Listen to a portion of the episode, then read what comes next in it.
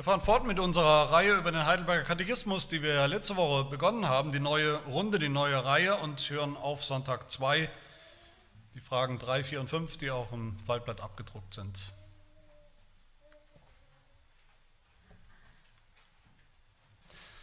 Frage 3. Woher erkennst du dein Elend? Antwort aus dem Gesetz Gottes. Was fordert denn Gottes Gesetz von uns? Das lehrt uns Christus mit folgenden Worten. Du sollst den Herrn, deinen Gott, lieben mit deinem ganzen Herzen und mit deiner ganzen Seele und mit deinem ganzen Denken. Das ist das erste und größte Gebot. Und das zweite ist ihm vergleichbar. Du sollst deinen Nächsten lieben wie dich selbst. An diesen zwei Geboten hängen das ganze Gesetz und die Propheten. Frage 5. Kannst du das alles vollkommen halten? Antwort nein, denn ich bin von Natur aus geneigt, Gott und meinen Nächsten zu hassen.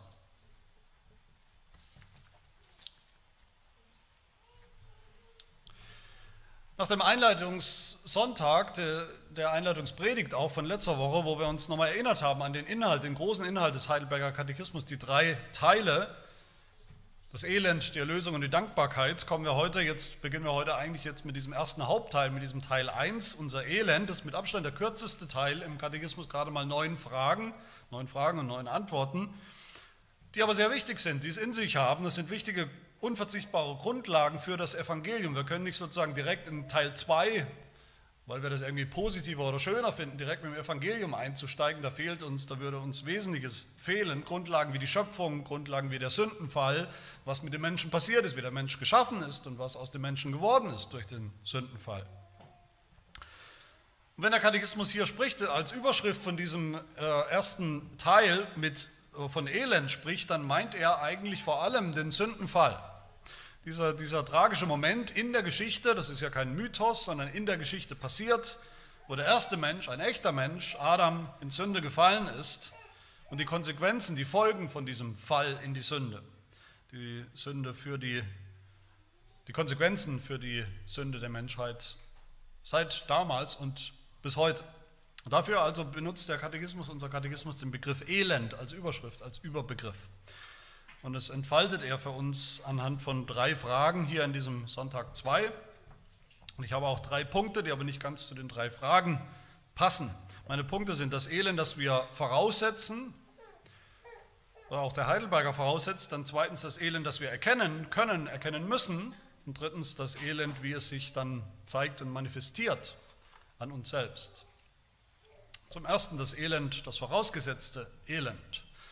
Vielleicht fällt euch das auf, gerade haben wir die drei Fragen gelesen, diesen Sonntag gelesen. Wir haben bisher nur sozusagen die, das Inhaltsverzeichnis gehört in Frage 1 und 2 vom ganzen Heidelberger, die Botschaft des Heidelbergers insgesamt. Und jetzt kommt der Hauptteil, der erste Hauptteil und der Heidelberger springt sozusagen direkt rein in die schlechte Nachricht. Und die lautet eben Elend. Elend für alle Menschen. Alle Menschen leben in diesem Elend.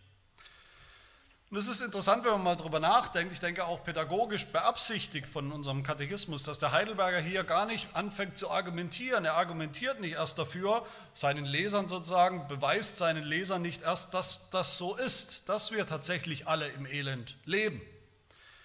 Die Bibel tut das anders. Wenn man die Bibel jetzt lesen würde oder liest vom Anfang, die biblische Geschichte vom Anfang liest, also Genesis 1 anfängt, dann hören wir von der Schöpfung, kurz danach hören wir vom Sündenfall.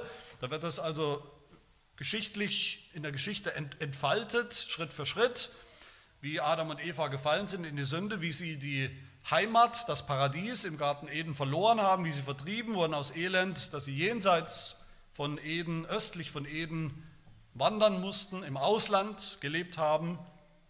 Genau das meint das Wort Elend. Das deutsche Wort Elend kommt vom, sprachlich von dem Wort für Ausland. Und diese Auslandsgeschichte Adam und Evas, die zieht sich dann weiter in der Exodus-Geschichte.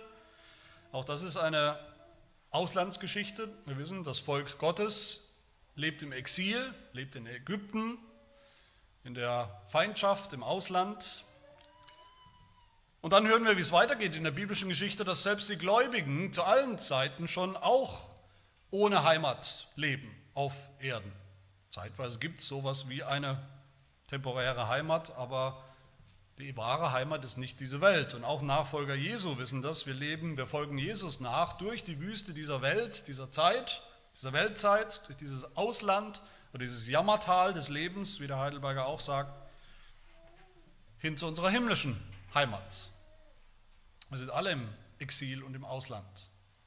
Aber der Heidelberger macht das nicht so. Der fängt eben nicht an mit dieser biblischen Geschichte. Er spricht vom Elend eigentlich hier sogar noch, bevor er von Adam spricht und der Schöpfung und dem Sündenfall. Er argumentiert nicht mit, mit Ungläubigen, um ihnen erstmal zu beweisen, dass sie tatsächlich in diesem Elend sind. Er geht einen anderen Weg, einen anderen Zugang. Er setzt voraus, dass es dieses Elend gibt in der Welt, dass die ganze Welt seit, seit dem Sündenfall in diesem Elend liegt. Aber der Heidelberger geht sogar noch eine Stufe weiter, denke ich. Er setzt sogar voraus, dass jeder Mensch das eigentlich weiß.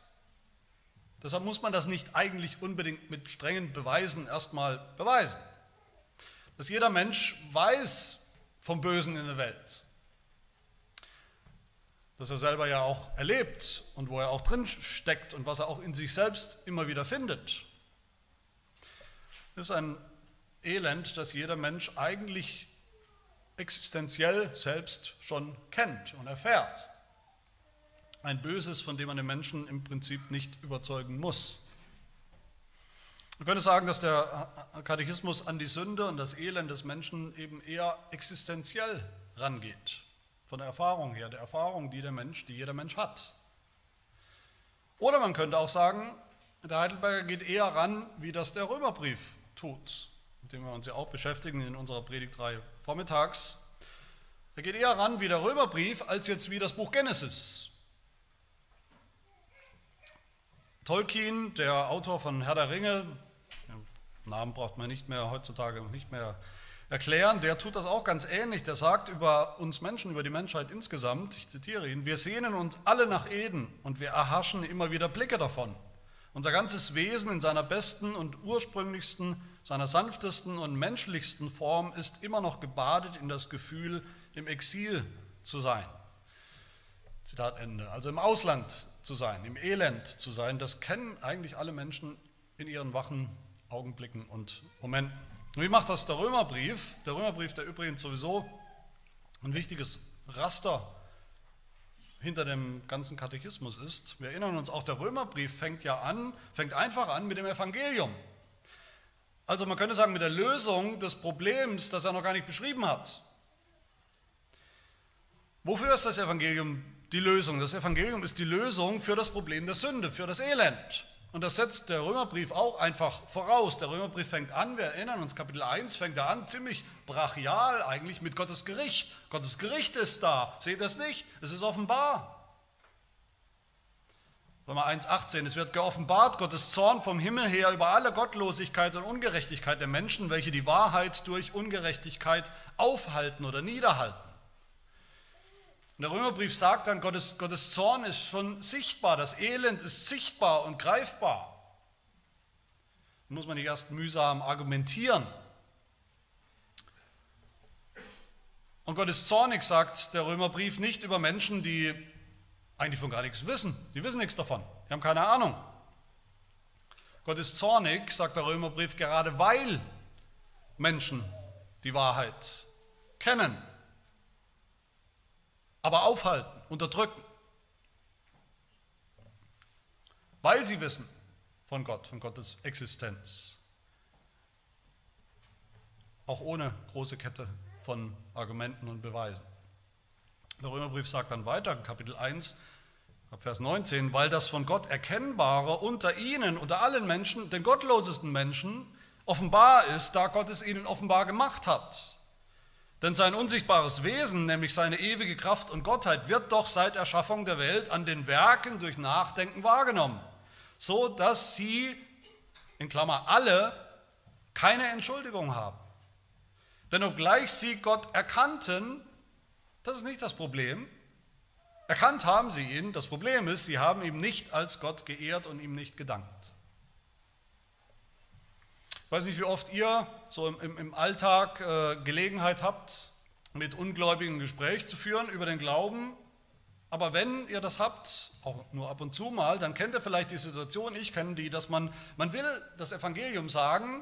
Mir geht es dann manchmal so, man, man ist, steht in den Startlöchern, man will das Evangelium sagen, wozu Jesus gekommen ist, wie sie Vergebung für ihre Sünden bekommen können, wie sie ihre Sünden loswerden können, wie sie ewiges Leben finden können, wie ihnen das Last oder das ganze Elend der Sünde genommen werden kann. Aber irgendwie merkt man im Gespräch, da ist überhaupt keine Last. Da ist keine Last, da ist keine Not. Die empfinden sich gar nicht als so elendig und leidend. Da ist auch keine Erkenntnis von Sünde in ihrem Leben. Manchmal scheint das Evangelium, was wir gerne bringen wollen, irgendwie eine Lösung zu sein für ein Problem, das sie gar nicht haben. Wo sie nicht nicken und, und zustimmen und sagen, ja, das stimmt äh, und das einsehen. Das, also es ist ein Elend, was sie nicht wissen, scheinbar. Und dann fühlen wir uns manchmal gezwungen, eben erst zu beweisen. Gottes Existenz zu beweisen, die Schöpfung zu beweisen und so weiter und so fort, mit irgendwelchen Bibelversen zu beweisen. Der Römerbrief und der Heidelberger auch, die setzen, wie gesagt, einfach voraus, dass auf einer bestimmten Ebene, Bewusstseinsebene könnte man sagen, alle Menschen wissen und dass man daran anknüpfen kann mit dem Evangelium. Jetzt könnte man fragen, setzen wir da nicht viel zu viel voraus?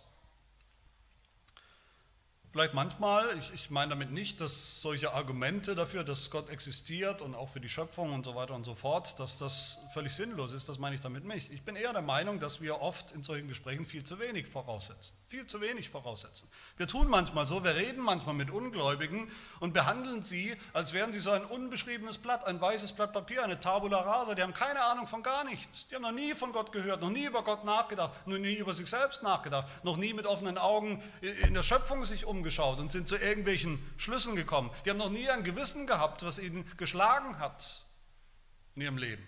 So behandeln wir sie manchmal. Wir trauen uns oft nicht mehr vorauszusetzen, dass Gott sich allen Menschen mitteilt, dass er das immer schon getan hat und das auch immer noch sehr wohl tut.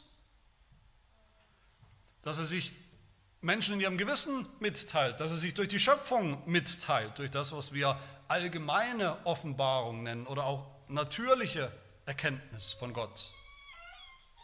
Also das, was jeder Mensch in der Welt um sich herum eben mit offenen Augen erkennen kann von Gott, von der Wahrheit. Auch über sich selbst erkennen kann.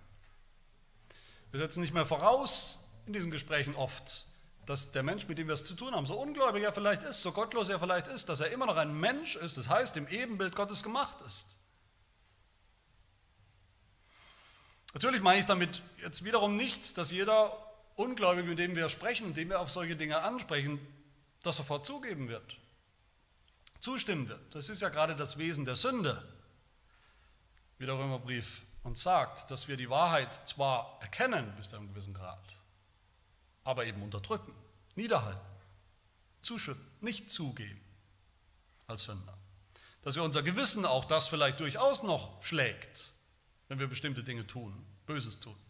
Dieses Gewissen eben beruhigen und zuschütten mit einem falschen Trost zur Ruhe bringen. Aber nur weil ein Ungläubiger in, in so einem Gespräch, in einer Diskussion eben widerspricht und sagt, ich sehe nichts von Gott, ich sehe nichts von in der Schöpfung, von Gottes Existenz, von Gottes Größe, von Gottes Weisheit, ich, ich erlebe auch kein Elend, ich weiß nicht, was Gott von mir will, nur weil jemand das sagt, heißt es ja noch lange nicht, dass es stimmt. Oder dass wir ihn nicht daran erinnern dürfen, was er ignoriert, was er niederhält, unterdrückt und nicht zugibt. Ich weiß nicht, wie ihr gläubig geworden seid, bei manchen weiß ich es, so ungefähr, so genau kann ich es natürlich nie wissen. Ob euch erst jemand in einem anstrengenden Prozess Beweise, Argumente geliefert hat, überzeugen musste, dass Gott existiert, dass diese Welt seine Schöpfung ist, dass ihr Sünder seid und so weiter und so fort, oder ob ihr es schon eigentlich irgendwie immer gewusst habt oder relativ schnell gewusst habt, weil da irgendwas war, eine Erinnerung an Gottes Gesetz, was ihr schon kanntet, in eurem Gewissen, dass ihr Sünder seid. Meine Lieben, dazu, zu diesem Gedanken, dass der Heidelberger hier voraussetzt, das Elend der Welt und der Menschen als Sünder, passt dann Frage 3, und das ist mein zweiter Punkt, nämlich das Elend, das wir erkennen. Frage 3 werden wir gefragt, woher erkennst du dein Elend?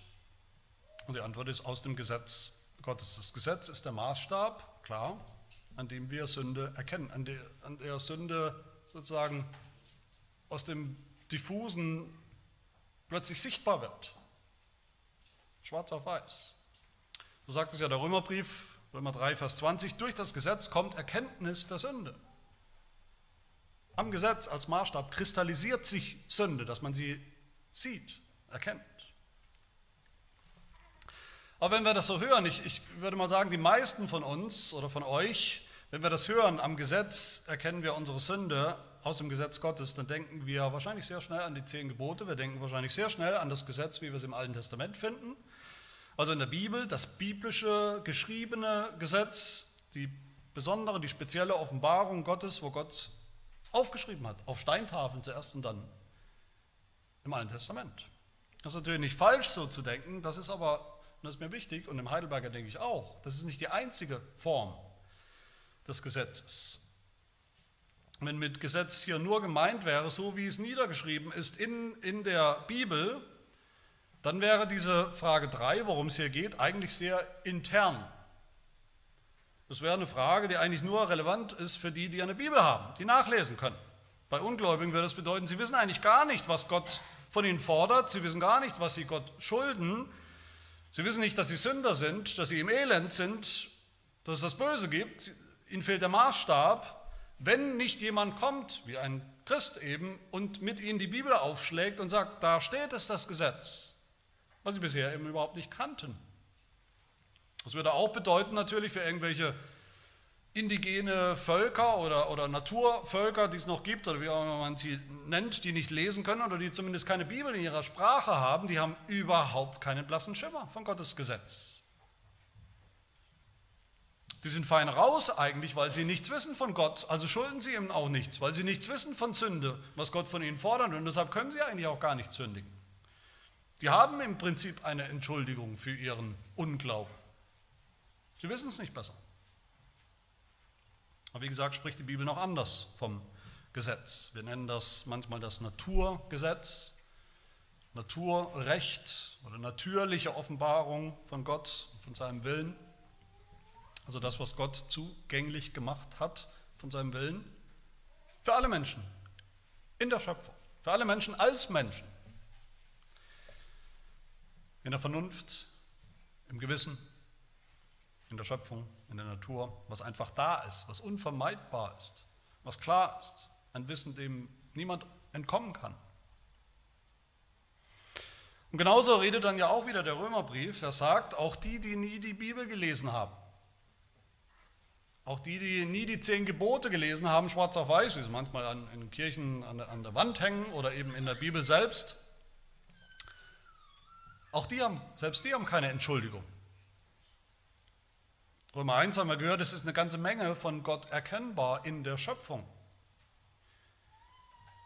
Und in Römer 2 schreibt Paulus dann, Vers 14, wenn nämlich Heiden, er meint damit Gottlose, Ungläubige, wenn nämlich Heiden, die das Gesetz nicht haben, in dieser Form, geschriebener Form,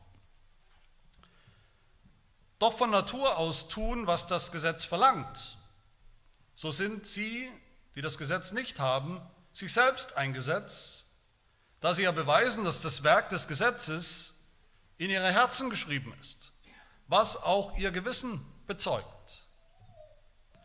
Dazu ihre Überlegungen, die sich untereinander verklagen oder auch entschuldigen.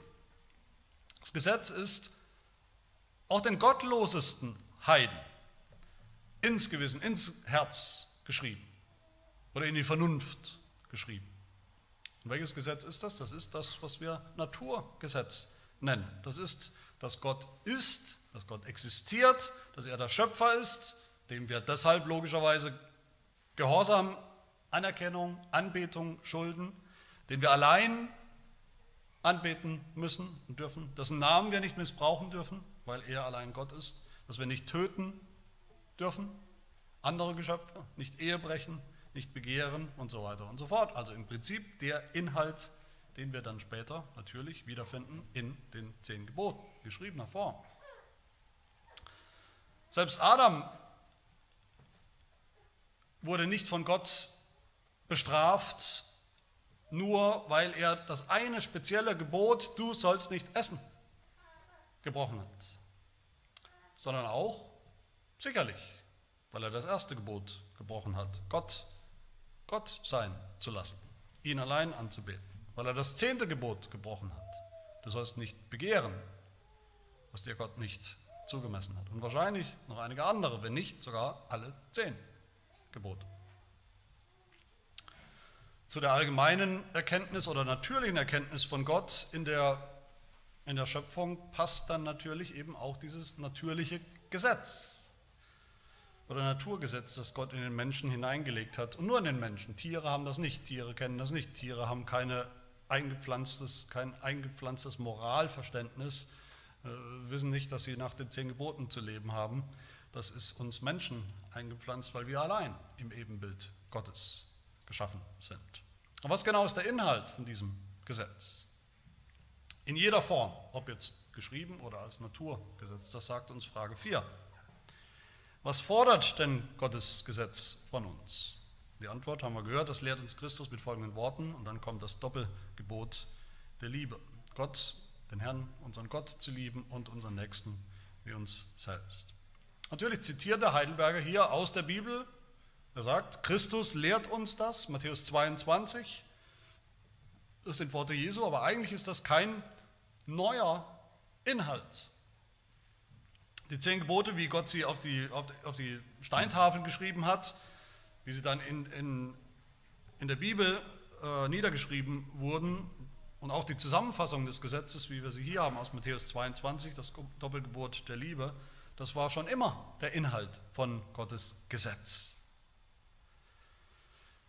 Auch bevor er es hat aufschreiben lassen. In der Schöpfung. Das ist das, was Gott jedem Menschen als Ebenbild Gottes eingepflanzt, einprogrammiert hat. Und das, meine Lieben, das wollen wir und das dürfen wir nicht preisgeben, nicht aufgeben. Da dürfen wir nicht nachgeben, wenn Menschen eben sagen, ich habe keine Ahnung, hab, Gott ist mir noch nie begegnet, ich habe noch nie an ihn gedacht, nicht den geringsten Gedanken, ich habe noch nie den Eindruck gehabt, ich mache irgendwas falsch, ich habe noch nie an Sünde gedacht, noch nie ein schlechtes Gewissen gehabt. Das dürfen wir nicht aufgeben und alles auf die Bibel reduzieren, als wäre das die einzige Form, wie wir Gott und seinen Willen erkennen können. Das wäre wieder dieser Biblizismus, von dem ich letzte Woche gesprochen habe. Das Problem ist nicht, dass Menschen ohne Bibel, die sie einfach nicht lesen oder einfach keine haben, keinen Zugang haben, nichts von Gott wissen. Das ist nicht der Fall. Das Problem ist nicht, dass sie sein Gesetz nicht kennen, seine Forderungen nicht kennen als Naturgesetz. Doch, das kennen sie. Das Problem ist, dass sie es nicht kennen wollen. Dass sie, wie gesagt, unterdrücken, pervertieren, leugnen ignorieren, aushebeln. Das Problem ist nicht, dass Gott sich nicht auch in der Natur, in ihrer Natur, in der Natur draußen auch klar mitteilt und klar offenbart. Sein Gesetz, dass sein Gesetz unklar ist, das ist nicht das Problem. Das Problem ist die Sünde, was wir damit machen oder daraus machen. Und der Heidelberger sagt dann in Frage 4, wie die Bibel das auch tut, das Gesetz fordert, das Gesetz fordert, Gott fordert. Das Gesetz bringt uns Gott nahe, wie wir auch heute Morgen in der Predigt gehört haben. Es konfrontiert uns damit unmittelbar, wie Gott ist. Gott ist so. Das Gesetz stellt uns vor Gott. Und daraus ergeben sich Forderungen, logischerweise. Das Gesetz transportiert uns sozusagen vor den Schöpfer, mit dem wir es zu tun haben. Und er fordert etwas von uns, weil Gott ist, wie er ist weil er der Schöpfer ist, der uns gemacht hat, weil wir seine Geschöpfe sind, nur seine Geschöpfe. Deshalb hat Gott Anspruch und fordert er. Und drei Dinge wollen wir festhalten über dieses Gesetz, egal ob als Naturgesetz in der Schöpfung, in unserem Gewissen oder in Form der Bibel, was ja inhaltlich dasselbe ist. Das Erste, was, ich, oder was wir festhalten wollen, dieses Gesetz ist ein wirklich ein objektiver Standard für alle Menschen. Deshalb objektiv. Sünde ist nicht was, was wir definieren, nicht wir Christen, auch schon gar nicht die Welt. Sünde ist nicht ein, eine Definition, die wandelbar ist, die sich ständig verändert, die mit dem Lauf der Zeit gehen muss. Sünde hat einen objektiven Standard und das ist Gottes Gesetz. Daran kann man messen und erkennen, was Sünde ist und was eben nicht. Das ist keine Geschmackssache. Das Zweite, das Gesetz ist ein universaler Standard. Wie gesagt, das, der gilt nicht nur für Christen. Gut, jetzt sind wir Christen geworden, jetzt sind wir gläubig, jetzt haben wir das Problem, dass wir jetzt eben als Einzige, wir müssen jetzt auch nach den zehn Geboten leben. Das ist nicht der Fall. Es ist und bleibt Gottes Wille für alle Menschen, für alle Kreaturen, für alle seine Geschöpfe. Nicht nur die, die eine Bibel haben und lesen können. Es ist universal, es ist universal menschlich. Niemand kann hier Unschuld vortäuschen. Es gibt keine Entschuldigung, sagt der Apostel Paulus. Und das Dritte, das Gesetz ist ein absolut fairer Maßstab, ein, ein absolut angemessener und fairer Standard in jeder Form. Was genau fordert denn Gott? Was fordert Gottes Gesetz von uns in der Zusammenfassung? Matthäus 22, den Herrn, dein Gott lieben mit ganzem Herzen, mit ganzer Seele, ist das erste und größte Gebot. Ist das so unfair?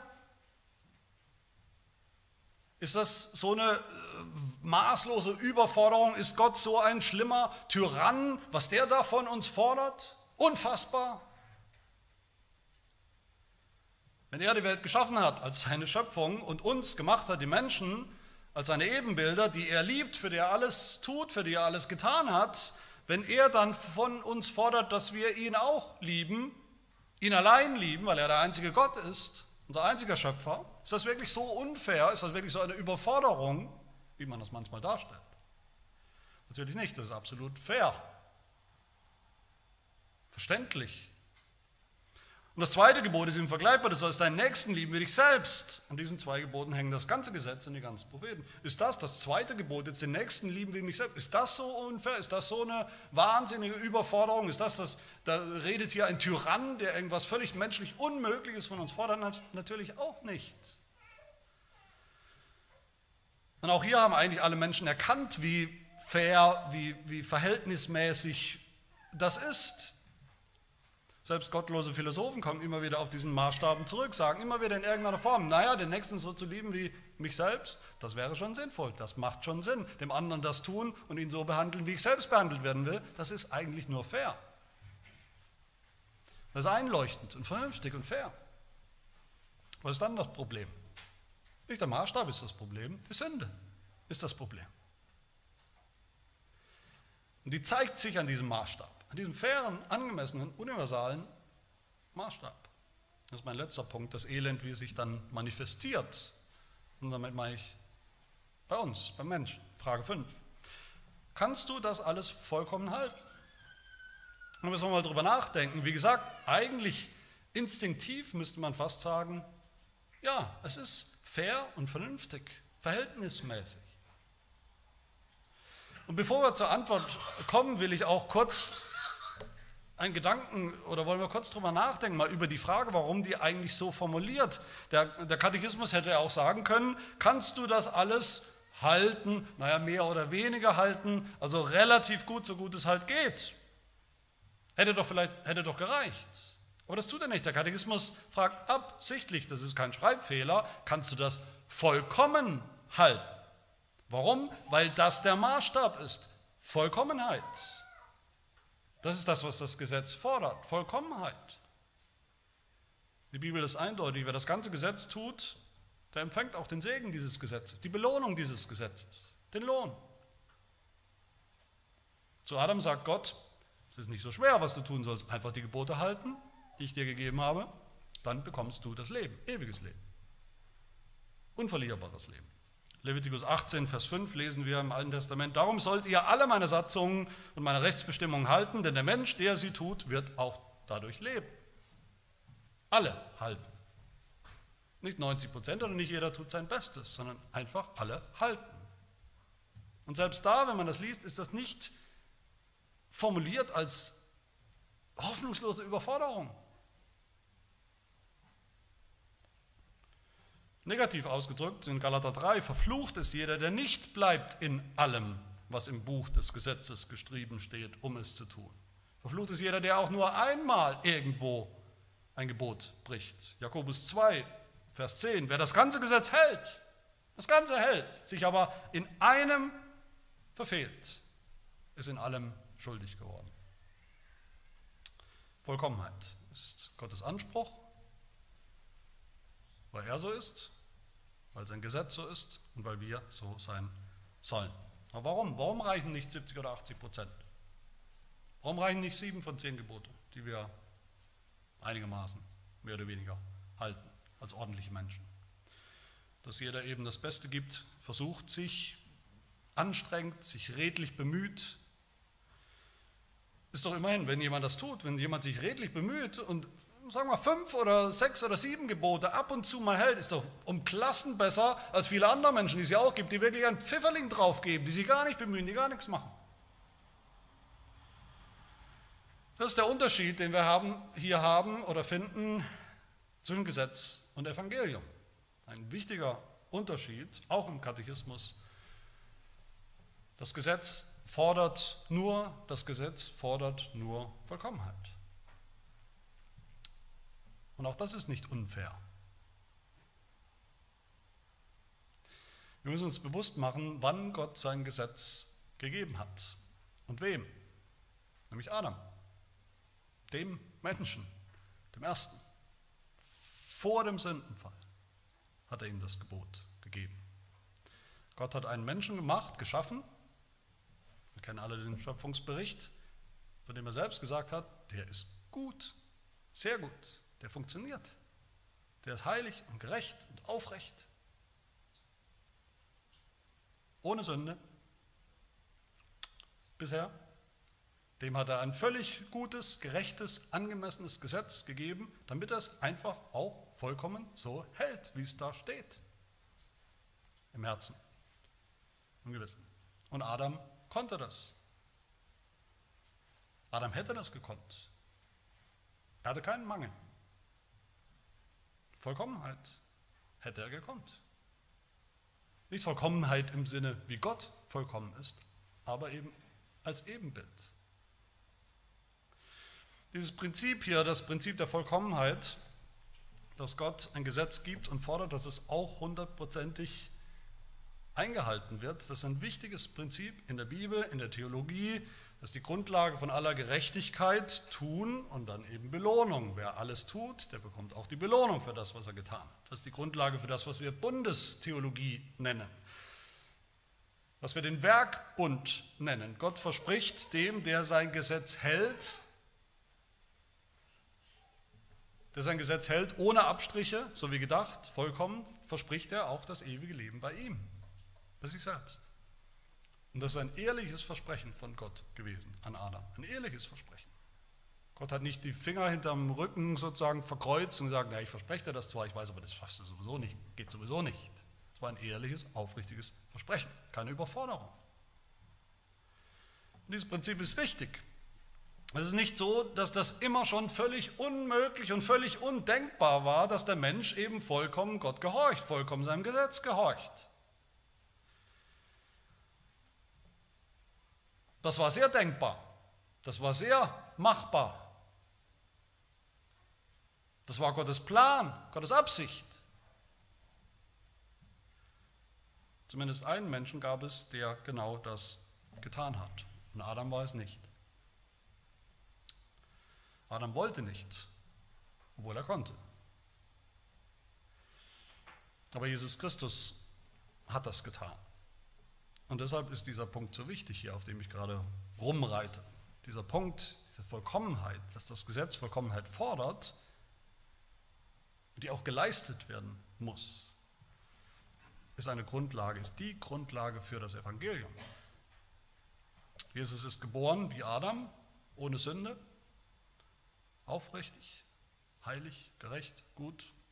Jesus war vollkommen gehorsam, hat das Gesetz gehalten, alle Gebote gehalten, hat sich selbst sozusagen damit den Lohn verdient und hat auch seinen Nachkommen, uns, das ewige Leben verdient.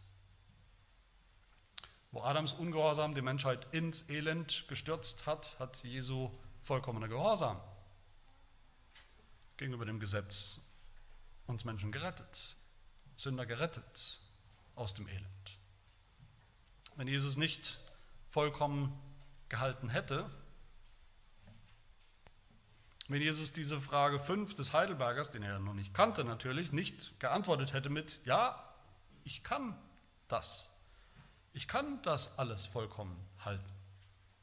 Dafür bin ich gekommen.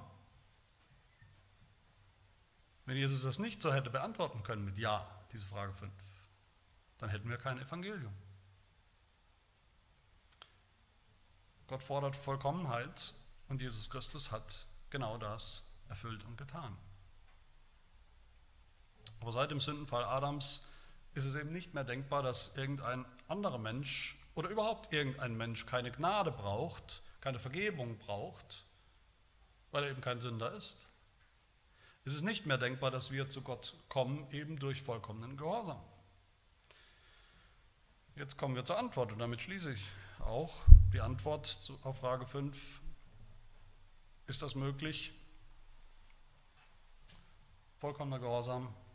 Jetzt lautet die Antwort, nein, unmöglich, denn ich bin von Natur aus geneigt, Gott und meinen Nächsten zu hassen. Was sehen wir da? Da sehen wir genau das, das ganze Ausmaß des Elends, sehen wir hier eigentlich in diesem einen Satz. Das ganze tragische Elend, wie der Mensch geworden ist durch die Sünde, durch den Sündenfall, wie wir geworden sind, wie wir jetzt sind. Das ist das Elend. Ein Elend, das so tief geht, dass sogar unsere Natur unser Wesen verändert ist, beeinträchtigt wurde. wurde. Da steht ja nicht, dass wir von Anfang an als Babys oder als Kleinkinder lernen, Gott und unseren Nächsten zu hassen. Vielleicht durch Vorbilder, durch negative Vorbilder lernen. Da steht, dass wir von Natur aus so sind, dass wir das tun. Gott hassen und unseren Nächsten. Ein Hang, Gott und den Nächsten zu hassen. Erinnern wir uns an Frage, Frage 4. Das Gesetz fordert, dass wir Gott und den Nächsten lieben. Das fordert das Gesetz. Gott und den Nächsten lieben. Das Doppelgesetz. So hat uns Gott gemacht, von Natur aus gemacht. So waren wir geschaffen. Das war unsere Natur, so zu leben. Von Natur aus kennen wir dieses Gesetz, Gott und den Nächsten zu lieben. Aber was tun wir jetzt von Natur aus, von unserer neuen Natur, unserer Natur als Sünder? Genau das Gegenteil. Gott und den Nächsten hassen. Das Doppelgebot des Hasses, das erfüllen wir alle wunderbar und von allein von Anfang an. Aber nicht das Doppelgebot der Liebe. Und wir sehen ja, hoffe ich, und können auch unseren ungläubigen Gesprächspartnern dann sagen, dass Gott existiert, dass es ihn gibt, dass er da ist, dass er sich zu erkennen gegeben hat in der Schöpfung um uns herum. Diese natürliche Gotteserkenntnis, die jeder Mensch hat, dass er uns auch seinen Willen mitteilt, zu erkennen gibt, sein Gesetz, was gut und böse ist, die Grundlagen davon, das, das Recht in der Natur, das Naturrecht, all das ist nicht ein Erkenntnisproblem, ein philosophisches Erkenntnisproblem. Man kann leider nichts erkennen, wie die Menschen oft sagen. Ich sehe nichts, ich erkenne nichts, ich weiß nichts, kann ich auch nichts dafür. Das gebrauchen sie als Entschuldigung. Das ist kein Erkenntnisproblem, es ist ein Problem des Tuns. Wir tun es nicht, das Gesetz, weil wir nicht mehr wollen und deshalb nicht mehr können. Sünder erkennen Gott. Jeder Mensch erkennt Gott, aber Sünder erkennen ihn nicht mehr an. Sie danken ihm nicht, sondern unterdrücken die Wahrheit, die sie wissen oder die sie kennen. Das ist ein Problem des Wesens, wer wir jetzt sind, wie wir geworden sind als Sünder. Und deshalb brauchen wir das Evangelium. Wenn wir nicht kapieren hier an dieser Stelle, das ist natürlich die Absicht von diesem Sonntag, dass wir kapieren, und es hat auch eine evangelistische Absicht, wie gesagt, dieser Sonntag, wenn wir nicht kapieren, wie tief unser Elend wirklich sitzt, in uns selbst, in unserem Wesen, wer wir jetzt sind, dann finden wir auch keine Lösung, dann finden wir nicht nach Hause, dann finden wir nicht in die Heimat, in, die, in das Heimatland, dann bleiben wir im Ausland, im Elend. Wenn wir nicht kapieren, dass wir Sünder sind, in unserem Wesen von Geburt an, dass wir diese, diesen Hang, diese Neigung haben, Gott zu hassen, unseren Nächsten zu hassen. Meine Lieben, dann kapieren wir auch nicht, wieso Jesus Christus kommen musste, um für uns zu sterben. Das macht überhaupt keinen Sinn. Jesus musste ja nicht nur leben für uns, gehorsam leben, das Gesetz erfüllen, er musste auch sterben, er musste sterben für Menschen, die Sünder sind, Menschen wie du und ich, damit unser Wesen, unser sündhaftes Wesen, getötet wird. Damit unser Hass gegen Gott und den Nächsten getötet wird, umgepolt wird in Liebe zu Gott und dem Nächsten. Wenn das Evangelium irgendwas ist, dann ist es genau das, die, das Evangelium von der Rettung von Sündern, die so sind, so geworden sind, in ihrem Wesen sind. Nicht die mal ab und zu mal ein paar Sünden tun. Und die sich auch eingestehen vor Gott und dem Nächsten, dass sie so sind. Ja, das Evangelium ist, wie Paulus schreibt, 1. Timotheus 1, dass Christus Jesus in die Welt gekommen ist, um Sünder zu retten, von denen ich der Größte bin. Lass uns das glauben, dass wir so waren, unentschuldbar waren vor Gott. Lass uns das auch anderen sagen, anderen sagen, die es im Grunde ihres Herzens und Gewissens auf einer Ebene auch tatsächlich wissen, unauslöschbar. die Gottes Gesetz in sich haben, die ein Gewissen haben, die im, im Elend stecken. Lass uns daran denken, auch beim Herrn mal gleich, dass wir gleich miteinander feiern, dass Jesus Christus gestorben ist. Nicht nur gestorben ist, sondern sterben musste. Das Kreuz ist notwendig gewesen, weil wir so sind, wie wir sind, als Sünder in unserem Wesen. Und dass Jesus auch gestorben ist, um uns zu, zu versichern, dass Gott uns liebt in Jesus Christus und durch seinen Sohn, durch seinen vollkommenen Gehorsam und sein vollkommenes Leben im Einklang mit dem Gesetz.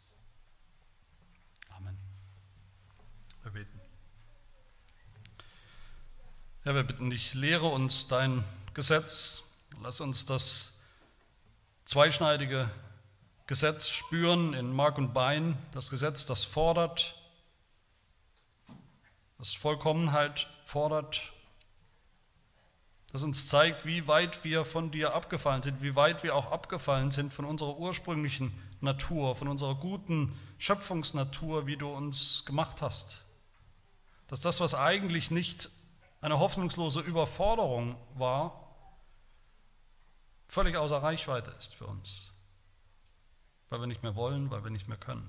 Lehre uns tief hineinschauen in dein ewiges und ewig gültiges, heiliges und gerechtes Gesetz, dass wir unsere Sünde erkennen, dass wir dieses tiefe Elend erkennen, unsere Sündhaftigkeit, dass wir uns demütigen vor dir und umso mehr begehren die Erlösung von unserer Schuld und unserer Sünde, von der Herrschaft unserer Sünde, von unserem sündhaften Wesen und eines Tages sogar die Befreiung, die restlose Befreiung von der Gegenwart der Sünde und deiner Gegenwart im Himmel. Durch das Leben und das Leiden, das Sterben unseres Herrn Jesus Christus für uns am Kreuz. Das bitten wir in seinem Namen. Amen.